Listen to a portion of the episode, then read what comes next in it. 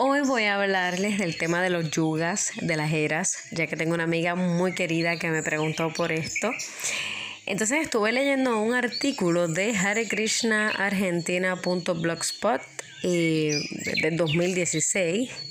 Así que toda esta información es apropiada en todas, en todas las eras, pero específicamente en Kali Yuga. Pero entonces me preguntan qué es Kali Yuga ¿Por qué hay cuatro eras?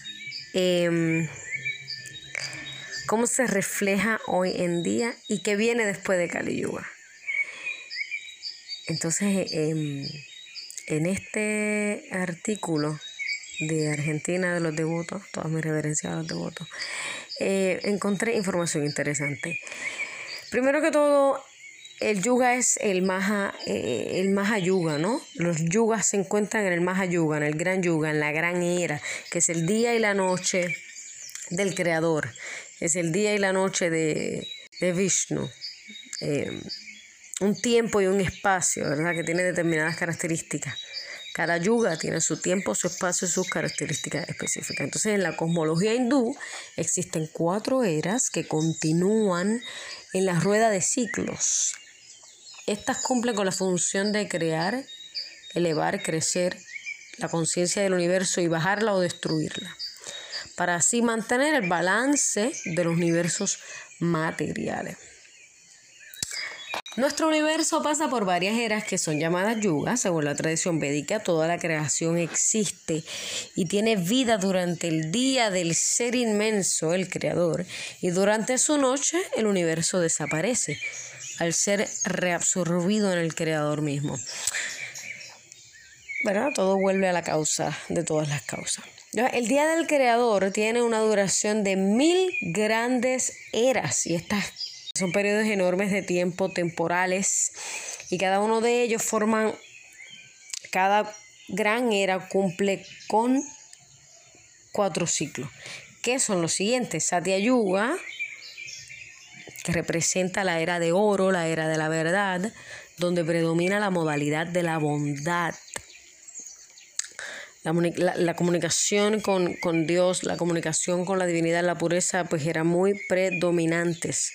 Solo existían sabios, el Dharma se cumplía, el Sanatana Dharma, se cumplía el Dharma, se cumplía la función de lo que es, ser humano. Esto, este tiempo de Satya Yuga dura 1.728.000 años. Luego de esta era viene la era de plata, Tetra Yuga, donde predomina la modalidad de la bondad y pasión. Este periodo de los reyes, etcétera, ¿verdad? Comienza, ¿verdad? Todas estas eh, conquistas eran comunes.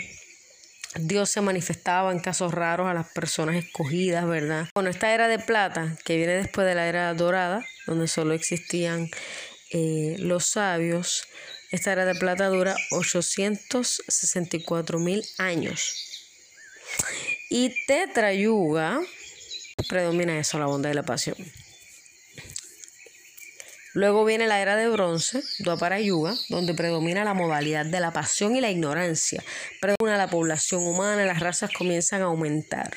empieza ¿verdad? a haber más diversidad y mientras más diversidad haya, más diferencias van a haber.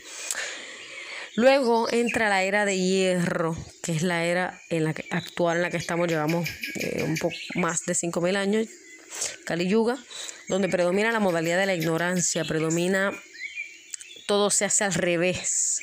La religión eh, se hace irreligión y etcétera. El Dharma es cero, las personas realmente no cumplen con su Dharma espiritual en esta era de riña e hipocresía. Estas clasificaciones pues, ponen en evidencia las diferencias que existen en varias eras. La edad de oro es la más espléndida, en cambio la edad de hierro es la peor. Estos ciclos descritos en las escrituras establecen para cada una de estas eras una duración enorme de tiempo. Según estos ciclos, nuestros nuestro mundo actualmente se va a encontrar en la parte interna de la era de hierro que dura 432 mil años terrestres y que ha iniciado en el año 3111. Esta era de Cali ha iniciado hace 3111 años antes de Cristo. Tradicionalmente considerado, bueno, esto se escribió en el 2016, considerando eso, tradicionalmente considerado desde la desaparición del Señor Krishna. ok, entonces, básicamente cuando Kali Yuga termina, comienza Satya Yuga. Yo lo comparo como, como los científicos cuando tratan de describir a el Big Bang, ¿no? Como una destrucción que crea una creación, valga la redundancia, una destrucción que crea, una destrucción que forma otro universo. Porque científicamente todos los planetas, todos nuestros huesos y todas estas combinaciones químicas y de los minerales y de todos los elementos materiales, todo esto es una nosotros salimos de diferentes explosiones y de diferentes materias eh, cósmicas, ¿verdad?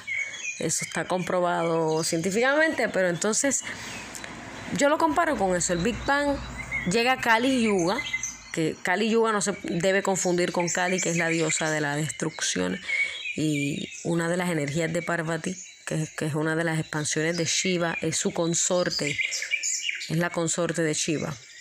Entonces Kali es la diosa, pero Kali Yuga es la era de riña e hipocresía, la era donde predomina las cualidades de la ignorancia. Y obviamente el señor Shiva y su consorte pues, son los que eh, dominan esta era o, dominan características que se ven predominantes en esta era.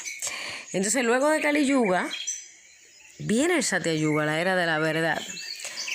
Parece como si fuera ese Big Bang donde todo muere, pero vuelve ese renacimiento. Entonces todo es un ciclo. El mundo material, en el mundo material, el karma, que son las acciones, y el tiempo son eternos.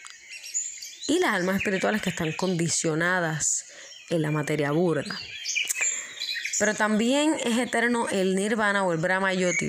Brahma yoti y lo que va después de eso, que es la diversidad espiritual, que es eterno también y más que eterno está lleno de conocimiento y bienaventuranza y no hay sufrimiento. Entonces, lo más importante es que para cada era hay ciertas instrucciones. Para esta época es muy difícil ser un sabio eh, siguiendo instrucciones de hace miles de años que están destinadas a Satya Yuga, Tetra Yuga, Dwapara Yuga, etc.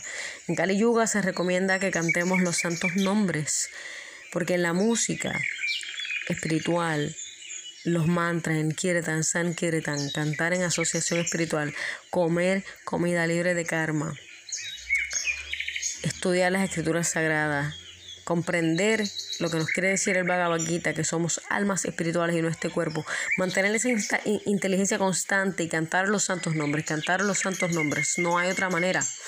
Básicamente, filosóficamente, eh, tenemos la capacidad de discutir y las personas discuten por filosofía, pero nunca discuten eh, cuando tienen hambre y comen prashada. No se discute cuando se canta los mantras espirituales. Así que para Kali Yuga hay ciertas instrucciones en particular que yo entiendo que eso es lo más importante.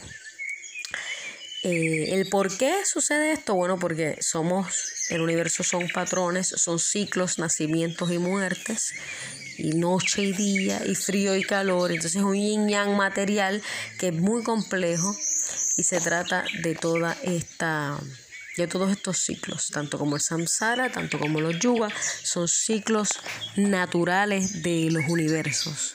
Entonces, mm, eh, considerando que estamos en Kali Yuga, muchas personas la comparan con el Apocalipsis también, pero Kali Yuga tiene unas características y unas predicciones este, increíbles, ¿no? Este Así que nada, ya en la descripción del podcast les voy a poner la página y la referencia de donde saqué la, información, que también hay mucha más información para los que les gusta esto de la astrología, etcétera. Es muy interesante, pero yo eh, pienso que lo más importante es que se sigan las, las instrucciones de Kali Yuga. En Kali Yuga existen mataderos horripilantes, existen escenas horripilantes que no existían en otras épocas. Nosotros debemos eh, eh, evitar formar parte de la matanza y debemos cantar los mantras comer comida en la bondad espiritualizada, tratar de comprender... Eh, los Vedas son inmensos. Pues, para leerlos completamente en esta vida, lo más importante es para esta era se recomienda el Bhagavad Gita tal como es. Muy importante eso porque es un libro fácil, sencillo de comprender y que resume los Vedas eh, de una manera increíble. Así que hasta aquí eh, mi, este, este episodio sobre Kali Yuga y un poquito de los yugas. Eh, si hay algún otro devoto que quiera aclararme algo más sobre esto o alguien tiene más preguntas, puede hacerla en confianza. Lo importante es continuar aprendiendo y sobre todo buscar la paz mental, la salud emocional, espiritual y física. Así que espero que estés bien, cada día mejor, mejor y mejor desde Puerto Rico. Hare Krishna.